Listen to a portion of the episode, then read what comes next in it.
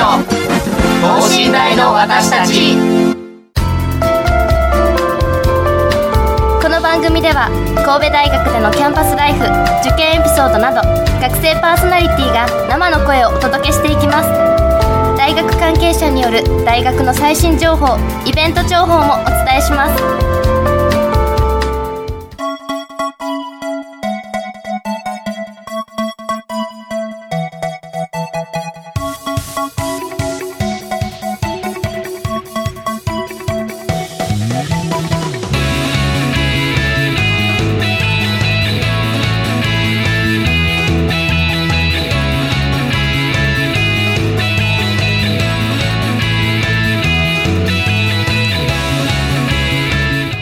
皆さんこんばんは。国際人間科学部2年の馬場周平です。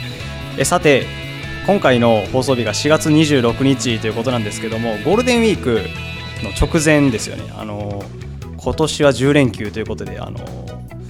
前天皇陛下がですねあの生前退位なされたということであのありがたいことにですね10連休えっと僕の大学、神戸大学はですね一応9連休もらえることにはなっててあの十分休めるっていうふうにはなってます、まあ、ゴールデンウィークの予定とかちょっといろいろ考えてるんですけどなかなか決まってないなっていうところで今回耳寄りな情報があります。え今週はですね明日4月27日から開催されるクロスメディアイベント078をテーマにお送りいたします。えー今年でですね3回目の開催となる078は音楽。映画 IT などをはじめとするさまざまなテーマのコンテンツを掛け合わせた神戸初のものすごく大規模なイベントなのですが、なんとですねその実行委員長が、え神戸大学の先生の方なんですね、今回は実行委員長のシステム情報学研究家藤井信太先生と実行委員で神戸市の職員である永井信明さん。神戸デジタルラボの船橋、え、武雄さんにお越しいただきお話を聞いていきたいと思います。この後ゲストの登場です。神戸大学レディオ等身大の私たち。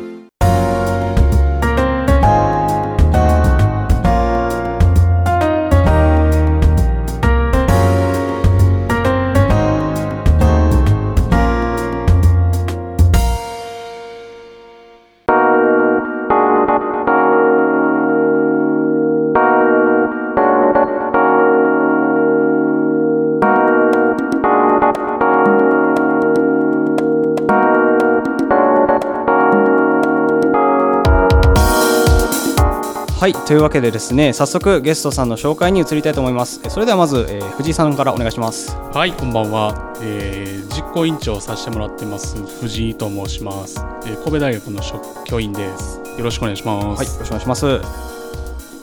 はい、こんばんは。えー私、神戸市職員の永井と申します。えー神戸大学の非常勤講師もさせていただいてます。078の、えー運営委員として、えー主に IT 担当をしております。よろしくお願いします。よろしくお願いしますはい、えー神戸デジタルラボの、えー社会社員なんですけど、船橋武雄と言います。もともと神戸大学の国際文化学部の一期生でもあるので、えー母校に戻ってこれて嬉しいです。よろしくお願いします。はい、よろしくお願いします。えっとですね、えーお三方今日来ていただいたんですけども、えっと所属とかえっと078でのその役割っていうのをもう少しだけ詳しくえっと担当とかっていうのも含めてっていうのはもう今名乗られた役職とかで大体説明はできてる感じですかね。そうですね、えー、と藤井が一応実行委員長という形で、えーこれ民間初の一応イベントなんですけど、はい実行委員会を、まあ、作ってまして、まあ、その代表を私がやらせていただいているということですねで大学の方ではシステム情報学研究科ご紹介いただきましたけど学部でいうと工学部ですけれどもまあそこに所属して、まあ、教員をやってますなるほど。じゃあ永井さんもえっと非常勤講師ということで神戸大学でまあそうですね。不定期に勤めながらっていうはい感じですか、ね。で主にまあ神戸,、えー神戸市ではですねあのちょっとこの4月部署変わったんですけど3月まではあの産学連携課というところで、まさにそのき民間企業とか大学とかとの連携の下で実証実験とかをやってきたんですね。でそのまあつながりを生かしてあの078でもですね、まあえー一緒に企業さんと、えー企画をやったりとか場合によってはあのこのゼ、えーじ078ってあの企業からの協賛で成り立っている部分があるのでそのあたりあの、まあ、協賛をいただいたりそれに基づいて企画を一緒に考えていると。そういったことをやってます。なるほど。じゃあその協賛をいただいている企業についてもちょっと後でお話しするということで。やっていきたいと思います。はい。えっと、あと、じゃあ、船橋さんは、これ、神はい。戸デジタルラボっていうのはどういうことをあ IT をあの主にあの使う会社ですね、システム開発とか、ウェブサービスとか、そういうのをしている会社なんですけど、私もあの078の中では、まあ、うちの社長がこの078の実行副委員長ということで、藤井先生の補佐をさせてもらってるんですけども、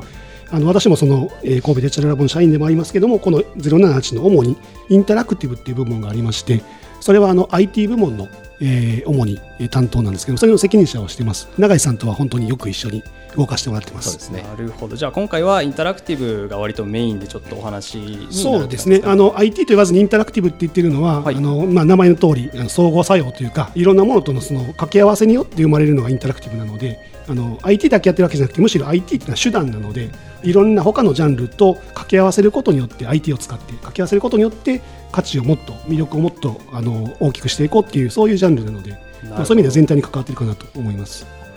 なるほど付加価値を大きくつけるっていう意味でじゃあインタラクティブっていう言葉を使うっていう感じですかね。そうですね、まあ、どなたにでもあの楽しんでもらう IT って言っちゃうとどうしても敷居が高いのであのわし IT 分からへんねんっていう人にもインタラクティブおもろいやんって思わせたいですね。なるほど、はいわかりました。ありがとうございます。えっ、とですね、えーまずえっと藤井先生がえっと、はい。今回のこのイベントの実行委員長をされてるっていうことなんですけども、えっとなぜその神戸大学にそのえっと勤めてからなのかその勤めたえー、と前からなのかっていうのはちょっとわからないんですけども、えっと、実行委員長をそのななされてるのかっていうのをお聞きお聞きしたいんですけども、そうですね、えーもちろんそのまたこれできて3回目今年で3回目のイベントなので、えー2017年から始まったんですけど、まあ、当然もちろん私自身はもう、えっと、教員として勤めてました。でそのきっかけですけど実はあのアメリカのテキサスのオースティンでですね毎年もう30年以上開催されてるんですけどサウスバイサウスウエストっていう非常に大きな大きな、えー、と展示会というかイベントがフェスティバルがあってでそこに私自身は実は2016年にえーある企業さんと共同で出展してたんですね。はい、でその出展してて出展者としてテキサスに行ったんですけど実はその時に同時に神戸市からたくさんの人が来られてて視察に来られてたんですよ。そこに実は船橋さんも行ってましたね。えーと来てたんですけど、そうなんですね。まあ、もちろん船橋さんとはその以前から、えっと、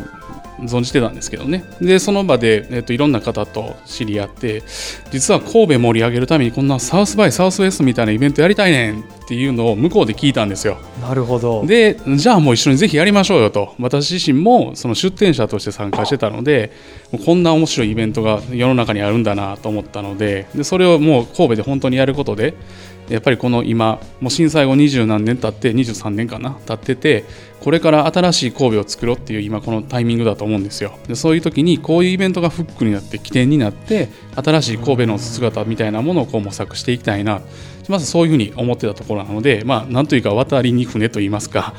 えー、と皆さんと知り合ってイベント一緒にやろうよそういう経緯もあって実行委員長に、まあ、させてもらったというそういう感じですかね。そうなんですね。はいじゃあそのサウスバイえっとサウスバイサウスウエスト。サウスウエスト。っていうイベントにたまたま神戸の方がめちゃめちゃ来られてたそうですね。もちろんそのその前から神戸をこうどういうふうに盛り上げていくかっていうのをこう神戸市内の中でこう皆さんねえー、と神戸市の方と民間と一緒に考えられた中で一つ出てきたアイデアらしいんですけど神戸市がねあの若者に選ばれる街っていうのを目指しててそれのまあリサーチの一環として行ってましたね。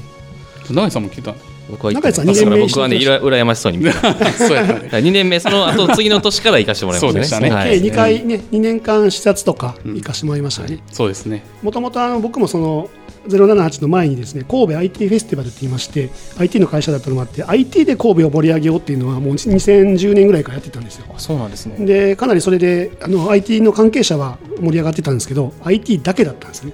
それはあかんなと思いましたし、はい。同じように例えばあの音楽で盛り上げようとか映画神戸って映画の街でもあるので映画で盛り上げようとかそういう人たちがいたんですけどバラバラだったんですよ。なるほど。でお互いに結構顔は分かってるんでじゃあ一緒にやろうやっていう時のヒントがサウスバイサウスウエストだったんですね。ああなるほど。じゃあもうサウスバイサウスウエストっていうのがもう元々の核にあるっていう。まあインスピレーションですね。同じことをしてるわけじゃないんで、うーんなるほど。そうなんですね。えっとちょっとその神戸市の職員さんも一応えっと永井さんですねはい。っていうのをその来られてるっていうところでちょっとお聞きしたいところではあるんですけども、えっと、その078がその目指すところっていうのはそのさっきその若者に、えっと、選ばれる街っていうのを目指してやってるっていうことやったんですけども震災後やっぱりそのちょっと神戸っていう街自体の活気が、まあうん。落ち気味というかあまり盛り上がってない部分もあるっていう風なところは、実際感じられることって結構あるんですかね？いやまああの20年ぐらいはですねやはりその、えー財政的に厳しい部分があってでやっとまあ20年経って今も、えーこれからですねプラスの投資ですねある程度その、えー財政面が回復してきた時に次はやっぱ未来に向けた投資をしていかないといけないというふうな話にもなっていてそれがまさにまあ IT であるとかあのスタートアップとかでそれにはやっぱり若若者の力って欠かせないのででそれがまさに、えー078につながればっていう078でそういう動きが活性化してでどんどん街に広がっていけばとそういうふうな、まあ、ストーリーを描いています。なるほど。じゃあ,、まあそういう感じで078が達成したい目標があるっていうそうですね。なるほど。えっと、078って、えっと、今その言ってたみたいに映画の街やから映画の人もいれば、えっと、音楽音楽やファッションやいろいろあるんですけどね。ファッションのってい。うのもあるっていうことなんですけど、えっと、具体的にはどういうふうなその、まあ、著名人とまで言わないですけどもこういう方がいらっしゃって運営してるとかっていうのはどんな感じなんですか、ね、運営というか、まああのはい。全体として言いますと、はい。まず全体の情報として、はい。えー、とお伝えしておくと、えー今年の、まあ明日からですね、はい。えー、と27、28、29の3日間でゴールデンウィーク10連休の、えー、と冒頭3日間で、えー、とやるイベントになってまして、まあ、我々は主要7分野って呼んで呼んでるんですけど、はい。音楽、映画、えーインタラクティブ、IT ですね。で食、ファッションキッズ、子供さんでアニメというふうに呼んでるんです。それを、えー三宮周辺えー、とエリアは6つあるんですけれども、はい。えー、と順番に名前だけ、まあ、ラジオなんで場所ちょっとわからないと思うんですけど、はい。あの三宮周辺の、エリア1が港の森公園、はい。でここでは、えー、と音楽フェスを主にやります。でエリア2っていうのがデザインクリエイティブセンター神戸キートですね。ここに主に、えー、とインタラクティブ関係ですね。IT の展示とかワークショップ等々をやります。でエリア3、3ではですね、えー、といわゆる神戸市の、えー、と市役所庁舎の南側にある東遊園地 ここであのキッズ関係のイベントとジャズ音楽とあとアニメ関係ですね。でそんなステージとかがあったりします。でエリア4ですね。メリケンパーク。ちょっと離れますけれどもここでは本当に音楽フェスですね。ロック系の音楽フェスを、えっと計画してます。でエリアの5、えっとえー神戸ハーバーランドの高浜岸壁ですね。ちょうど海辺のところに特設の、えっとビジョンを、えっと設置しましてはい。野外映画鑑賞ができると。えーまさにその神戸の代表的なランドマークの前で映画が見られるというものすごく気持ちいいんでこれもぜひ来てもらいたいところですね。雰囲気が良さそうですね、で最後のエリア6、6がですね三宮センター街1丁目商店街ですね、えっとこれはあのよくみご存知かもしれないんですけれども夜バルっていうのを、えーいわゆるセンター街って8時とかに閉まっちゃうじゃないですか、はい。でもあんなに広い空間があって屋根もあってすごくいい空間なのであそこに、えっと真ん中にですね、まあ、ババルというか、えっといろんな屋台みたいなものが出てみんなでお酒楽しむと。そういうのも、えっとこの078開催に合わせてですねエリア6としてやらせてもらうという。なんかそんな、えっといろんなところでまあ、点で一つのイベントでやるんじゃなくてたくさんが集まるのでみんながこう集まることによって相乗効果を出していこうと。そういうのを狙ってやっているイベントですね。同時多発的な。そうですね。面で考えてるっていうことですしかも全部無料という。そうえそれが重要ですね。無料ですか？はい。えー、野外映画祭も無料野外映画祭も無料です。はい、すごい。でお昼間はお子さん向けのコンテンツとか夜は割と,、えっと結構ハリウッド系のですねしっかりした映画とかもありますんでぜひ皆さんでお楽しみいただければと思います。ね。そうですね。ジュラシックワールドですね今年ね。はいなるほど。まあ神戸市民であればまあ馴染みの深い場所ばっかりやと思うんですごく行きやすいかなっていう面でも会場選びもよく考えられてるなという感じがしますね。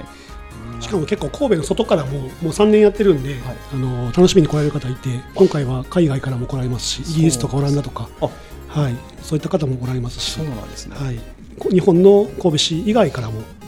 今からもうホテルがなかなか取られへんって言いながらですね来るつもりで来てくれる人いっぱいいますね、へえあもうじゃあこれに向けて今ホテルを取っていらっしゃる方も結構いらっしゃる。もうホテルは満室ですね。えそうなんですか、結構取りにくいかもしれないですね、今だったらね。えー、すごい、えー、皆さんのね家とかにちょっと止めてあげてください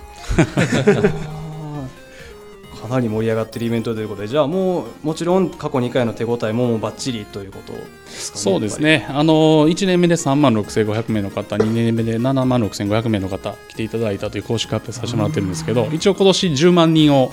目標にさせてもらってます。なんかでももっと来そうな感じがでしょ？しなくもないですね。なので、まあ、それは正直あの先ほど申し上げたんですけど実行委員会形式でやっててもうあの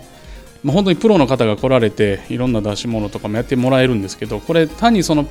その道のエキスパートの、えー、と出し物とかイベント、えーまあ、音楽もそうですけどそういうものを単に楽しむっていうことじゃなくだけじゃなくて市民の方が参加して作っていくイベントだと思うんですよ。なのである意味手作り感満載なところも実はあってなるほどそういう意味もあってあの非常にコンテンツとしては面白いんですけど我々一番苦手なのは広報でしてね今回こうやって、えっと、出させていただいてるんですけどありがたいですね。本当にありがたいですね。ねえー、とこういう形でどんどん広報を打って、まあ、皆さんにもっとですね認知していただきたいなというふうに思っているところです。ぜひぜひ神戸大学生はもうぜひ訪れてほしいなと、はいマストですね、マスト。僕も思いにしたいよね。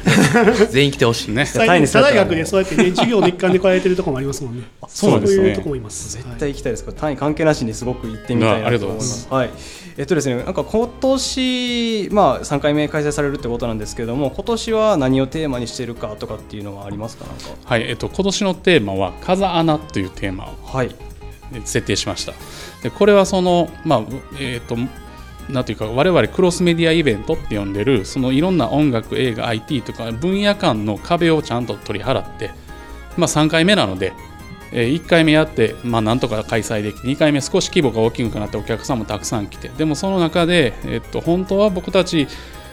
今まで集まってなかった人たちを集めることで何かこう混ぜることで新しい価値みたいなものを作りたかったんですけどなかなかやってみるとやっぱりそうじゃなくなってくる部分っていうのがやっぱあるわけですよ。でそれ初心初心に戻るということもあってもう一回その分分野間の壁取りを除いてですねなんかみんなで新しいことを一歩踏み出そうよっていうそのこれ実は実行委員会そのものの決意の表れでもあるんですよ。でそれを分野を超えるっていうこととで時間を超える今の課題を解決するんじゃなくてもっと未来志向で未来の都市生活っていうのをどういうふうにやるかっていうのをみんなで考えるきっかけにしてもらいたいな。でそれも、えっと、空間的な広がりもやっぱりあってこれ神戸でやるイベントなんですけど神戸を元気にするだけじゃなくてもちろん前提として神戸が元気になってもらわないといけないんですけど神戸を元気になる結果として他の都市に先ほどの日本全国あるいは世界からお客さんが来るっていう話あったんですけどそういう人たちが何か神戸で感じてそれを持って帰ってもらってそれぞれの都市生活を豊かにしていってもらう。なんかそんなイベントになればいいなというふうに思ってます。なるほど。まさにじゃあ神戸が世界に対して風穴をぶち開けていくそうですね。おっしゃる通り。そうなればいい。ですね。さすがですね。さすが。でした。うんありがとうございます。えっとですね、今回、えーインタラクティブっていうのの分野がメインの、えーゲストさんが多いってことなんですけども、インタラクティブこんなイベントやっててすごい興味深いと思うんやけどみたいなお話とかありますか？そうですね、いくつかちょっとあるんですけど、今回テーマがあの風穴ってことで、はいやっぱり多分野とのコラボっていうか、多分野との掛け合わせをすごく意識してまして、いくつかピックアップすると、例えば、えー、とそうですね、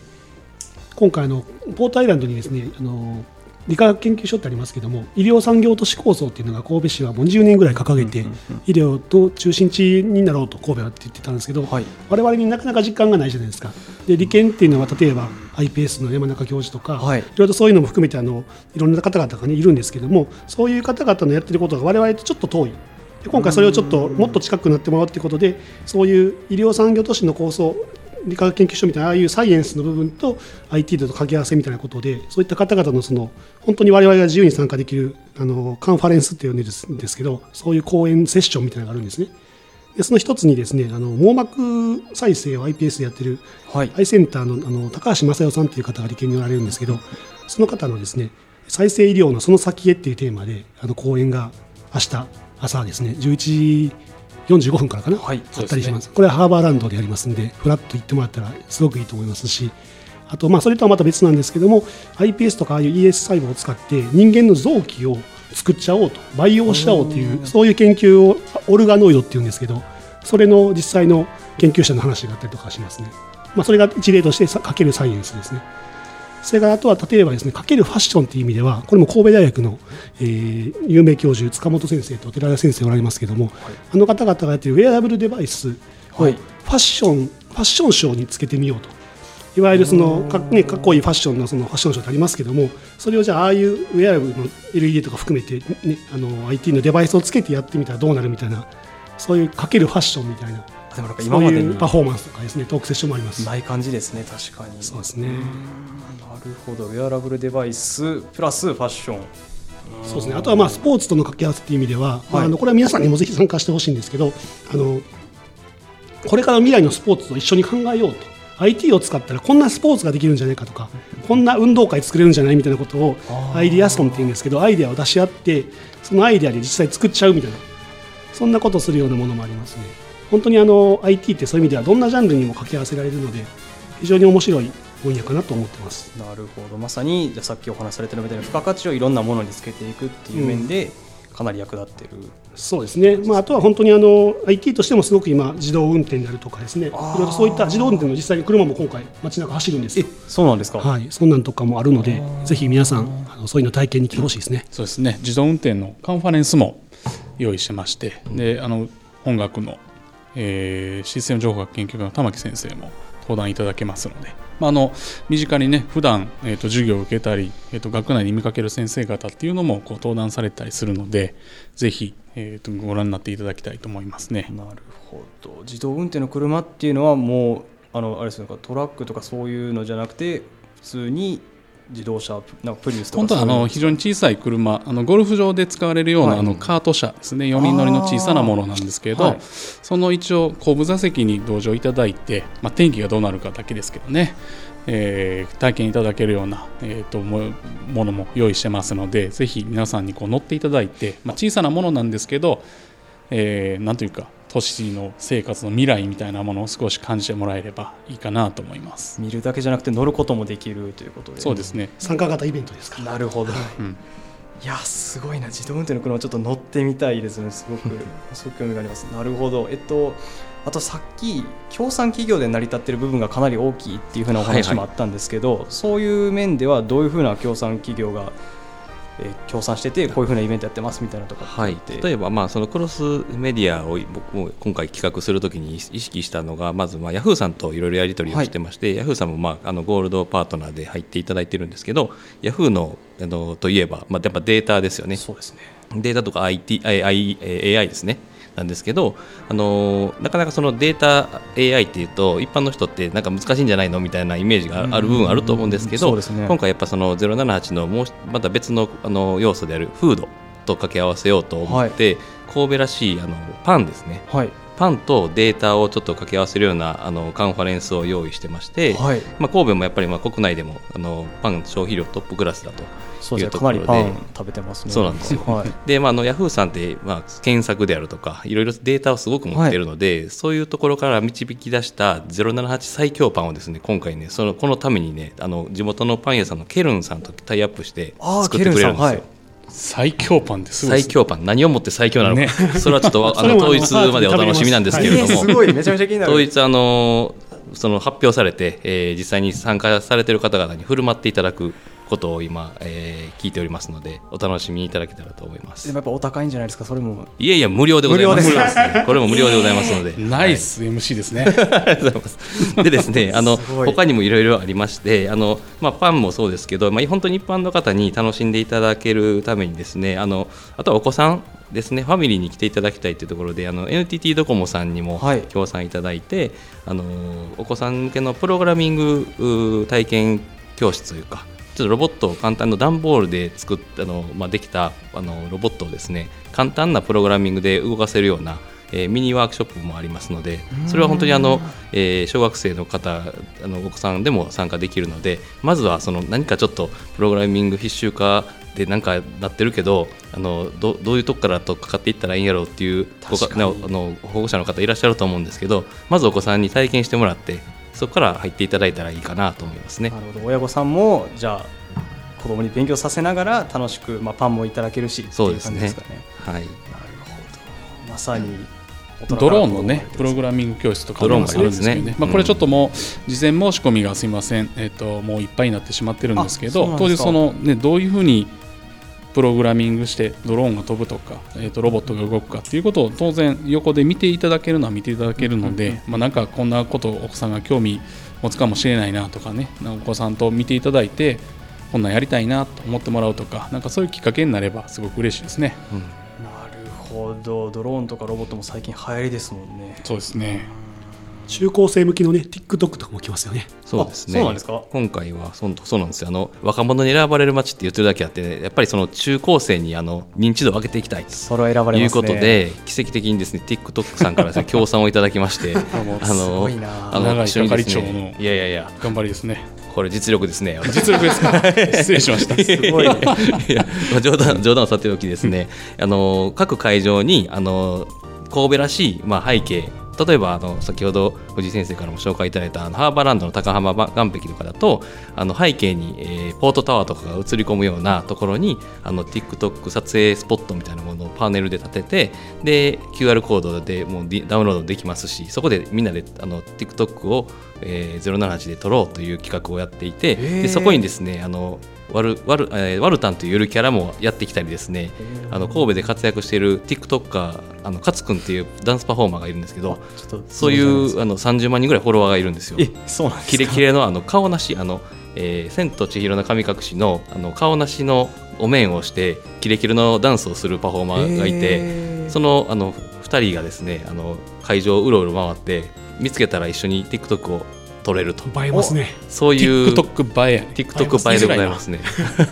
そういう企画もやってまして。はい。なるほど。じゃあ SNS での、えーまあ、バズりも狙えるそうです。イベントですか？はい。おっしゃる通りです。ぜひバズらせていただきたいですね。バズらせたい、で若い皆さんにぜひいっぱい来ていただいて、はい。そうですすごいねですね。なんかあの毎晩パーティーもありますしね。そうですね。そうなんですか。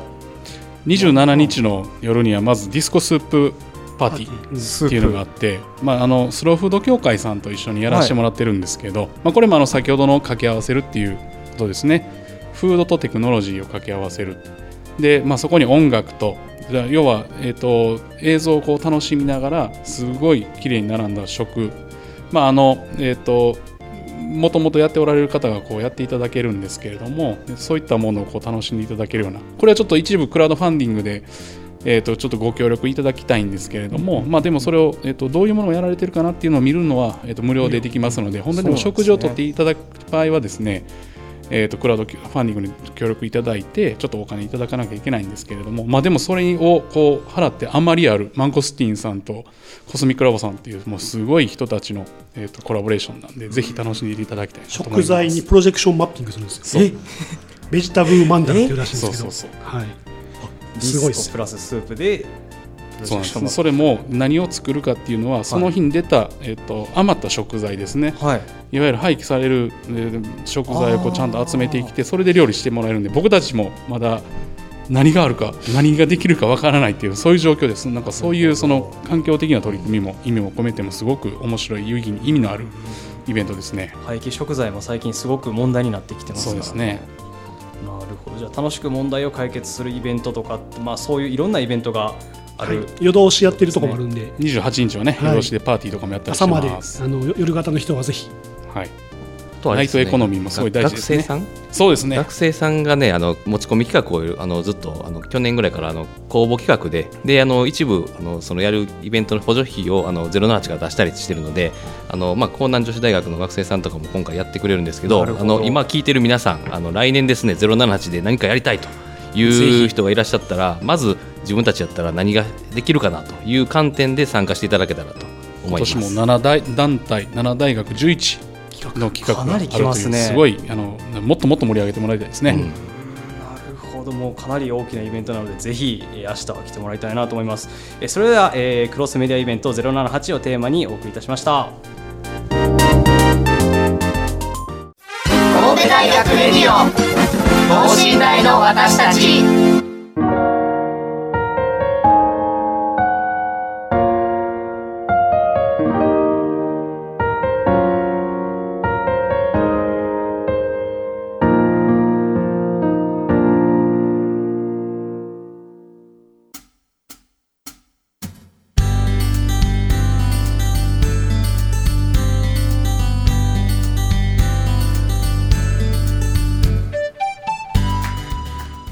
はいというわけでですね今回はクロスメディアイベント078をテーマにお送りいたしました、えーさてですねもう明日に迫っていますので少しおさらいということでもう一度だけ告知簡単にお願いしておきたいんですけども、えっと、では藤井さんお願いできますか？はい、えー、と明日から3日間27、28、29三宮周辺の、えー会場で6会場あの非常にいろんなコンテンツ盛りだくさんで皆さんお待ちしてますのでぜひ家族揃ってお越しください。よろしくお願いします。はいありがとうございました。えそれでは今回はこの辺でえお別れしましょう。ありがとうございました。ありがとうございました